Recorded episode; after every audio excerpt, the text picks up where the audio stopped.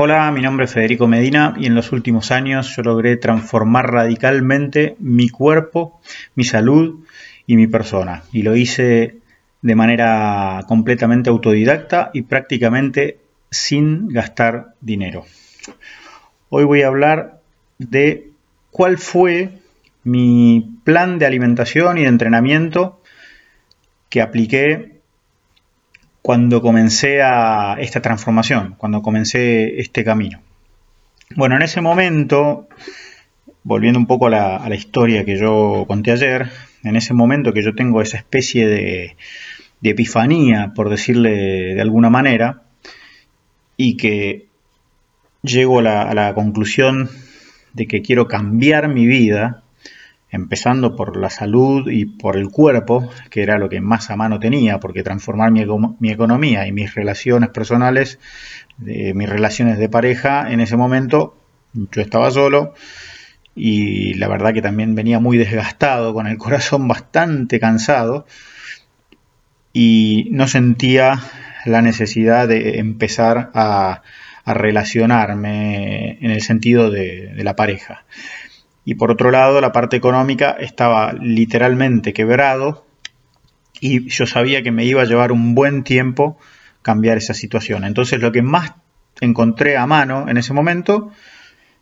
y porque yo entendía que la base para poder realizar un cambio de vida tenía que ser mi salud y mi cuerpo. O sea, yo necesitaba hacerme fuerte en mi salud y mi cuerpo para poder llevar adelante, para poder salir de la situación en la que estaba porque sin salud es imposible, es, imposible trabajar bien, es imposible generar dinero, es imposible tener buenas relaciones con los demás. La salud es la base de todo. Entonces, en ese momento yo me encontraba en esa situación y sabía que quería cambiar, pero la verdad era que no tenía idea de qué hacer.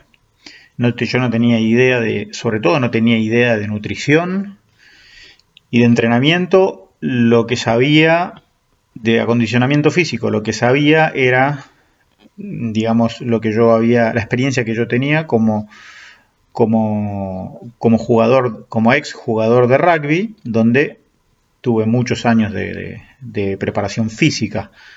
Sin embargo, yo no, era un, especialista en eso, ni un experto, ni, ni mucho menos. Pero bueno, la realidad es que me encontraba en esa situación y, con toda la, voluntad de cambiar. Entonces recordé en ese momento que eso era diciembre, fines de diciembre de principios ya de enero de, 2015, y recordé que un amigo mío me había enviado varios meses atrás, me había, enviado por mail un libro en PDF de alimentación, que se llamaba La Antidieta. La verdad era que nunca lo había, ni siquiera creo, creo que no había ni siquiera abierto el adjunto del mail que traía el ebook, este, el libro. Pero en ese momento me acordé. Entonces voy a mi iPad y empiezo a buscar el mail y lo encuentro. Encuentro el mail, me descargo el libro y ahí empiezo a ver el libro, ¿no? Empiezo a, pasar, digamos, las páginas, más o menos empiezo a ver la estructura del libro y digo, bueno, lo voy a leer. Y empecé a leerlo. Y empecé a leerlo, a leerlo, a leerlo, a leerlo, a leerlo. Y si no me equivoco, no era muy largo el libro, pero creo que en, un día o dos días me lo terminé. Y evidentemente era tal la necesidad que yo tenía de iniciar todo este camino, que lo asumí y estaba tan abierto, como yo además no sabía nada de esos temas, estaba tan receptivo a los mensajes que pudieran llegarme para poder empezar a cambiar, que tomé ese libro como si fuera prácticamente la verdad absoluta. Y el libro, en realidad lo que, lo que decía eran básicamente tres cosas. Primero que era un libro eh, que pregonaba un poco el un poco no, pregonaba el vegetarianismo. Hablaba esto de que, de que nosotros eh, prácticamente somos eh, herbívoros, que deberíamos comer nada más que plantas, que por la contextura de nuestros dientes y nuestras mandíbulas, y que, y que, no, que no, no tenemos ni la dentadura ni las garras de los animales, como el león, el tigre, etc. A ese nivel era el libro. Cuestión que hacía una apología del vegetarianismo, eso yo en ese momento no lo veía. Ese era un punto. El segundo punto hablaba de la combinación de comidas, la importancia de la combinación de comidas. Y el tercer punto era el tema de la distribución de determinadas comidas en, determinados horarios. Básicamente eran esas tres cosas. Yo vegetariano no era, ni soy, ni tampoco quería hacerlo en ese momento. Entonces, salvo ese principio que pregonaba este libro, lo demás busqué aplicarlo lo máximo que pude.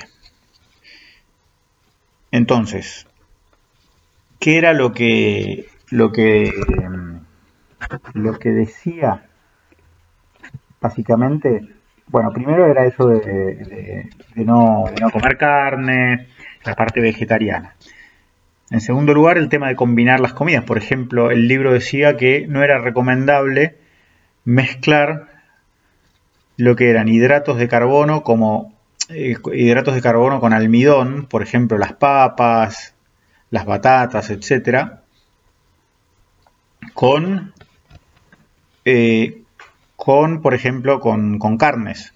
El libro no daba por sentado que las personas tenían que ser vegetarianas.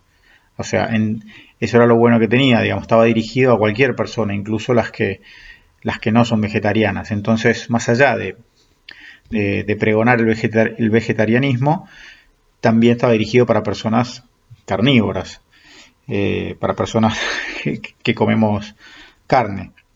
Entonces hablaba de eso, por ejemplo, no mezclar papas con carne, o sea, si uno quiere comer papas, bueno, come papas, pero no mezclarlo con carne. Sí, comer papas con ensalada eh, o incluso con fruta. O si uno quiere comer carne, bueno, comer carne con ensalada o carne con fruta. Ese tipo de, de combinaciones. Por otro lado, hablaba de, con el tema de los horarios, decía que desde que uno se despierta por la mañana hasta el mediodía, o hasta el almuerzo más que el mediodía, lo único que se podía ingerir era frutas. Nada más que frutas. O sea, desayunar frutas y si uno tiene hambre a mitad de mañana, comer frutas y más frutas y así hasta el mediodía. En definitiva, yo, digamos, en ese momento, no, como yo no sabía mucho del tema y yo no me daba cuenta, lo que estaba haciendo el libro a través de, esa, de esas estrategias, de esas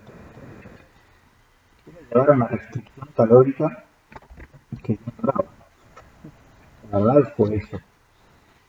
Entonces, aplicando los principios de ese libro, yo los apliqué bastante salvo por el tema del yo a perder 10 kilos en 70 porque en dos meses yo estaba 10 kilos abajo del. Y había bajado el porcentaje de grasa corporal estaba abajo del 10%. O sea, no lo había logrado en ese poco tiempo. ¿Cuáles eran mis comidas? Mis comidas eran, el desayuno yo no tomaba un té, no tomaba café, porque una de las cosas que hablaba este día también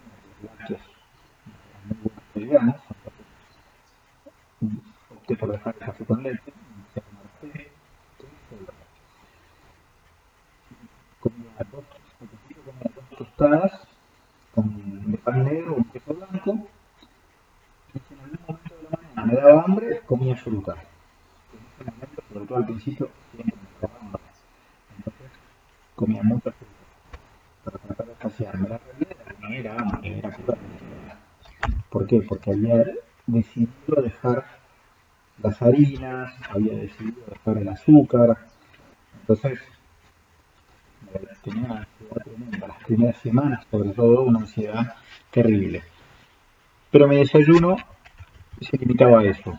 Era un té con dos tostadas de pan negro y queso blanco y frutas. Y después empecé de a poco a implementar, hacerme licuados de frutas y verduras por la mañana. Metía banana, manzana, pera, mezclado con espinaca, zanahoria, apio y hacía un licuado. Y me tomaba un litro y medio, dos litros de licuado por la mañana como desayuno, en lugar del té o las dos tostadas. Eso lo iba alternando. Eran los dos tipos de desayuno que yo, tenía. Y, el resto de la mañana fruta, siempre.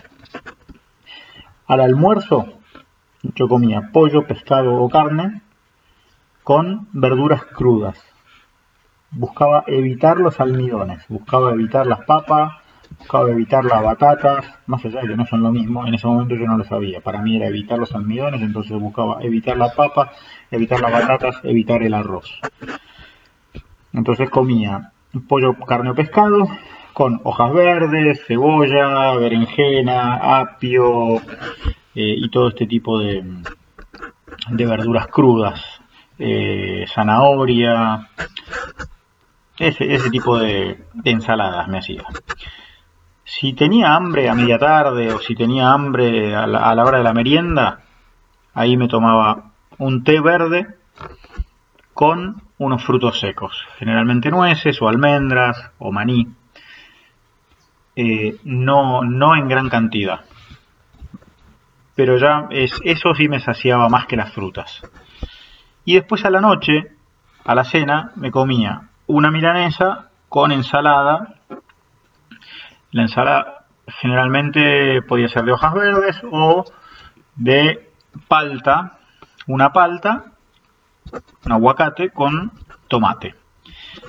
Y si no, lo, alternaba con sándwich de pan negro, sándwich vegetariano, un sándwich de verdura, donde yo comía el sándwich de verdura, era de palta con tomate y eh, cebolla todo con aceite de oliva. Entonces, eso esa eran, ese, ese era mi día alimenticio. Eso era lo que tenía que ver con la alimentación. Y eso fue durante un largo tiempo. No recuerdo ahora, pero más o menos un año por lo menos. Después, en cuanto al acondicionamiento físico,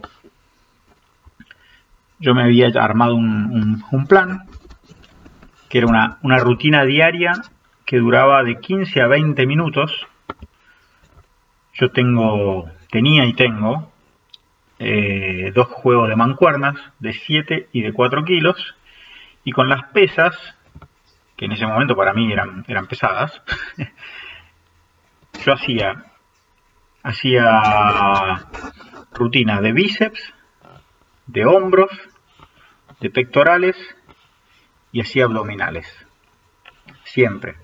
Si no me equivoco, hacía tres rondas de, no me acuerdo ahora la cantidad de repeticiones que podía hacer en ese momento, pero supongo que haría de 15 a 20 repeticiones. Eso fue durante unos 8 a 9 meses aproximadamente. A partir de los 9 meses empecé a interesarme mucho en lo que era la, calistenia, encontré la calistenia por internet, eh, porque había empezado a hacer CrossFit, hice tres meses de CrossFit, pero no, no me gustó porque era muy, muy violento para el cuerpo y, estuve muy cerca de lesionarme. Entonces encontré que algunos ejercicios de CrossFit me gustaban, como las, dominadas en, en las barras, las flexiones de brazos, las planchas, sentadillas sin peso. Entonces empecé a averiguar, empecé a averiguar por internet y me di cuenta que existía una disciplina muy parecida a la gimnasia artística que era que se llamaba calistenia y donde se hacían todo este tipo de ejercicios con el peso del propio cuerpo. Entonces empecé a armarme rutinas de calistenia. Y ahí cambié lo que eran el, trabajo con pesas que yo hacía, que era mucho más simple, por rutinas de calistenia un poquito más, más, eh, más formadas, ¿no? un poquito más acabadas. La realidad es que igual eran rutinas de no más de, de, 15 a 20 minutos. ¿Por qué? Porque me aburría. Me aburría entrenar, no era algo que me divirtiera. Entonces, claro, mi, mente se resistía. Más de 15 minutos y ya mi mente ya no, aguantaba. Entonces, estratégicamente me armé rutinas de, de, ese, de ese largo de tiempo. Al mismo tiempo, o sea, ese era el entrenamiento diario que yo hacía. ¿sí? Rutinas de 15 a 20 minutos. Y por otro lado, busqué hacer deporte semanalmente, de manera también estructurada. Entonces, empecé a jugar al fútbol tres veces por semana, los martes por la noche, sábado y domingo. Los martes jugaba fútbol de 5 y el sábado y domingo jugaba, fútbol de 11. Y, y squash una vez por semana, los viernes a las 7.30 de la mañana. Muy temprano con un amigo. Eso, esa fue mi, ese fue mi plan que yo ideé en ese momento y que yo me forjé en ese momento y que llevé a cabo. Porque no solo lo ideé y lo, y lo hice y lo, y lo planifiqué, sino que lo llevé a cabo. Y lo llevé a cabo de manera muy, muy disciplinada. Todo esto habrá durado a ver, las rutinas, bueno, las rutinas de entrenamiento en casa que yo hacía de calistenia, eso duró como tres años. la alimentación, esto de ir aplicando digamos, los principios del libro La Antidieta, fue, habrá durado unos de cuatro a seis meses, porque yo empecé, yo seguí investigando en todo lo que era el tema nutricional. Entonces me compré otro libro después que se llama El mito de las calorías, que es excelente, excelente realmente, y ahí empecé a entender mucho más en profundidad el tema de, la alimentación, el tema de la nutrición, el tema de las calorías, la restricción calórica, eh, los, los, macros y los micros, y, las proteínas y los carbohidratos y las grasas sanas, y bueno, un montón de cosas de aspectos nutricionales mucho más técnicos que yo fui empezando a conocer en ese momento. Y a medida que iba conociendo en ese momento, después empecé a modificar todo este plan.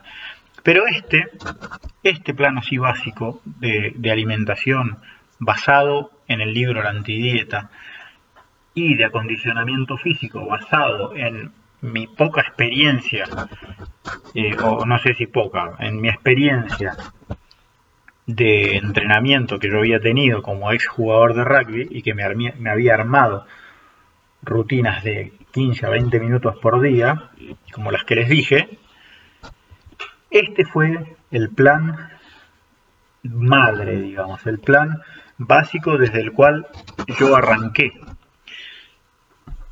Ahora, esto en la teoría era, era todo muy lindo, digamos, pero la realidad es que después, en el día a día, sobre todo después de los primeros meses, porque los primeros meses es todo nuevo, ¿no? Es todo muy lindo, es como cuando uno empieza a salir con alguien que, le gusta, porque es todo nuevo, eh, es como un enamoramiento. Eh, todo es lindo, uno todo lo ve positivo. Pero después de un par de meses, la verdad es que empecé a sentir las dificultades.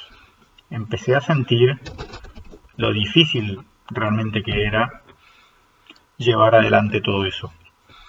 Empezaron a, surgir desafíos externos e internos. Los desafíos externos, por ejemplo, en lo que tenía que ver con el tema de la, de la alimentación, eran obviamente las constantes tentaciones que surgían en el día a día, en el hora a hora, en el minuto a minuto. Porque si uno se pone a pensar, uno está todo el día de alguna forma relacionado con la comida. Entonces, claro, a mí me tentaba, por ejemplo, McDonald's, la, comida chatarra, Burger King, este tipo de comida que a mí me, me encanta, porque la verdad me apasiona, o sea, me genera deseo. Y para mí era terrible. O sea, ¿por qué? Porque yo comía ese tipo de comida cuatro o cinco veces por semana antes de, realizar todo este cambio. Comía mucha pizza también antes de eso, comía pan. Entonces, claro, aparecían todas esas tentaciones. Pan, la pizza, el McDonald's, el Burger King, o sea, las pastas también. Entonces, ¿qué fue lo que hice? Porque realmente se me, yo sabía que se me iba a hacer muy difícil si no encontraba alguna manera de, de enfrentar eso. Lo que hice fue, la primera estrategia que hice fue no comprar absolutamente nada de ese tipo de comida para mi casa. O sea, no comprar pan, eh, no comprar pastas, eh, no pedir pizza. Esa fue la primera estrategia. Y la segunda estrategia fue que los días domingo, donde en general con mi familia se hace, se hace un asado y tenemos una reunión familiar, esos días yo me iba a, permitir un poquito más comer algo que me, que me tentara, como podía ser un, pedazo de torta, eh, como podía ser helado, o, o bueno, o podía ser eh, pizza si se comía pizza o pasta si se comía pastas, pero hacerme, permitirme un poquito más el domingo que el resto de los días donde, donde yo estaba siendo muy disciplinado. Con respecto al acondicionamiento físico, ¿cuáles eran las dificultades externas?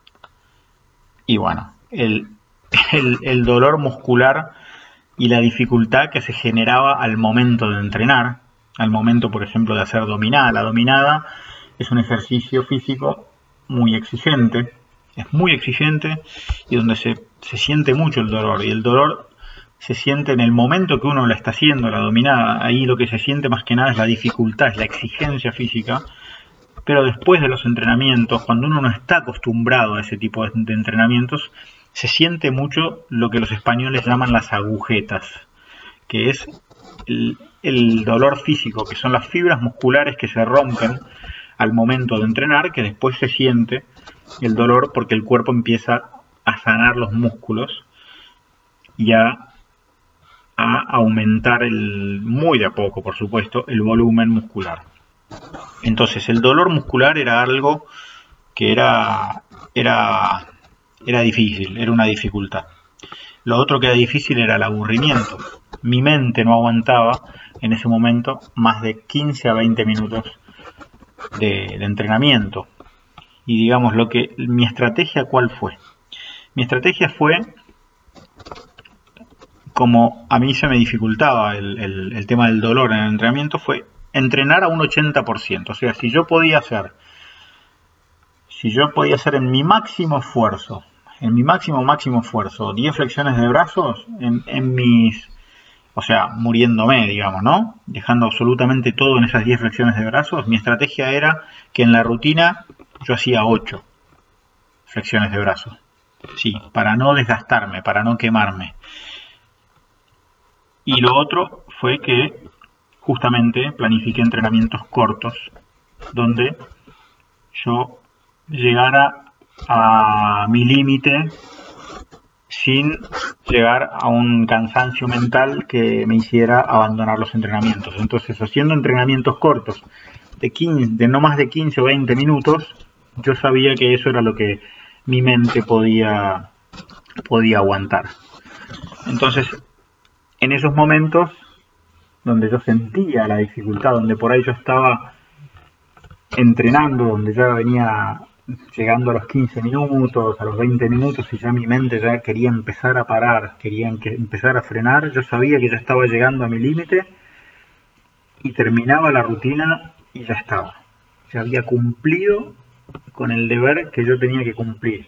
Y la verdad que sentir ese, pequeño logro es fundamental en esos momentos en que uno quiere avanzar. Que eso es parte de, las estrategias internas, porque estas, esas eran las dificultades externas. Las dificultades internas era esto que yo decía, ¿no? Las ganas de abandonar, que, que siempre estaban, siempre estaban, las ganas de abandonar, sobre todo cuando, cuando uno viene de años y años y años de comer mal, de no entrenar, de sedentarismo, con falta de fuerza, con falta de mentalidad para, para, la exigencia física y falta de mentalidad para comer sano. Entonces, claro, permanentemente aparecían esas ganas de abandonar, ese, ese lado eh, mediocre eh, y procrastinador que tenemos todos de querer posponer o querer abandonar. Bueno, después entreno, o bueno, ahora, ahora como esto, total, por ahí después, después como bien. Esas ganas siempre están. O sea, incluso hoy siguen estando. La diferencia es que hoy esa voz casi, casi no la escucho. Eh, eh, está, muy de fondo, pero en ese momento, cuando uno está cambiando y viene de tantos años de, malos hábitos, esa voz no es una voz, es un grito constante de abandonar, abandonar, vos no podés, vos no podés, después lo haces, otro día, no podés más, abandonar, es, es un grito que está constantemente en la cabeza al principio. Y es ahí donde hay que hacer todo un trabajo mental y hacerse fuerte y creer en uno mismo. Entonces las dificultades internas eran las ganas de abandonar, las distracciones, porque uno busca distraerse con cualquier cosa. Entonces hay que estar muy, muy pendiente, ser muy consciente de, que, de focalizar, de hacer lo que hay que hacer en el momento que hay que hacerlo y hacerlo. Y después las excusas. Cualquier excusa puede ser buena para no entrenar un día, cualquier excusa puede ser buena para comer, mal un día. Entonces, un, principio que yo me, me, dije en ese momento, que se me ocurrió en ese momento, es lo siguiente. Es una pequeña frase que se me ocurrió en ese momento, sobre todo para los días que por ahí tenía menos ganas de, entrenar de lo usual, o menos ganas de comer sano de lo usual, la frase es, algo es mejor que nada. Entonces, si yo un día no tenía realmente, realmente no, no tenía las, las ganas, ni la motivación, ni la automotivación para hacer mi entrenamiento completo, me decía a mí mismo, bueno, Fede, algo es mejor que nada. Entonces, ¿qué hacía? En lugar de entrenar 15-20 minutos, entrenaba 7-8 minutos. Hacía, no sé, 50 eh, flexiones de brazos. 10 flexiones, frenaba. 10 flexiones, frenaba. 10 flexiones, frenaba. 10 flexiones, frenaba. Y así, y eso duraba 7-8 minutos. Y ya había cumplido con mi obligación de entrenar todos los días. Esa era una, estrategia que a mí me sirvió muchísimo, una estrategia interna que a mí me sirvió muchísimo.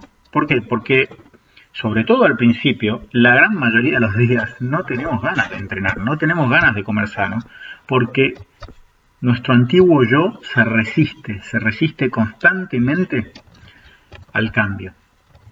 Tiene miedo del cambio. Y eso es lo que uno tiene que ir venciendo de a poco paso a paso, porque es día a día.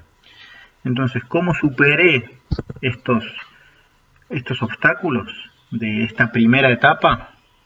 Bueno, lo superé con, automotivación. ¿sí? Yo me motivaba, o sea, sí, me, me, me motivaba internamente y de alguna manera confiaba en el proceso que yo estaba haciendo. ¿sí? ¿Por qué? Porque quería cumplir con la promesa que yo me había hecho. Quería cumplir con el propósito que yo me había que yo me había establecido. Quería cumplir con ese compromiso, porque no quería volver a lo que yo era. Entonces, el compromiso me llevaba a actuar todos los días.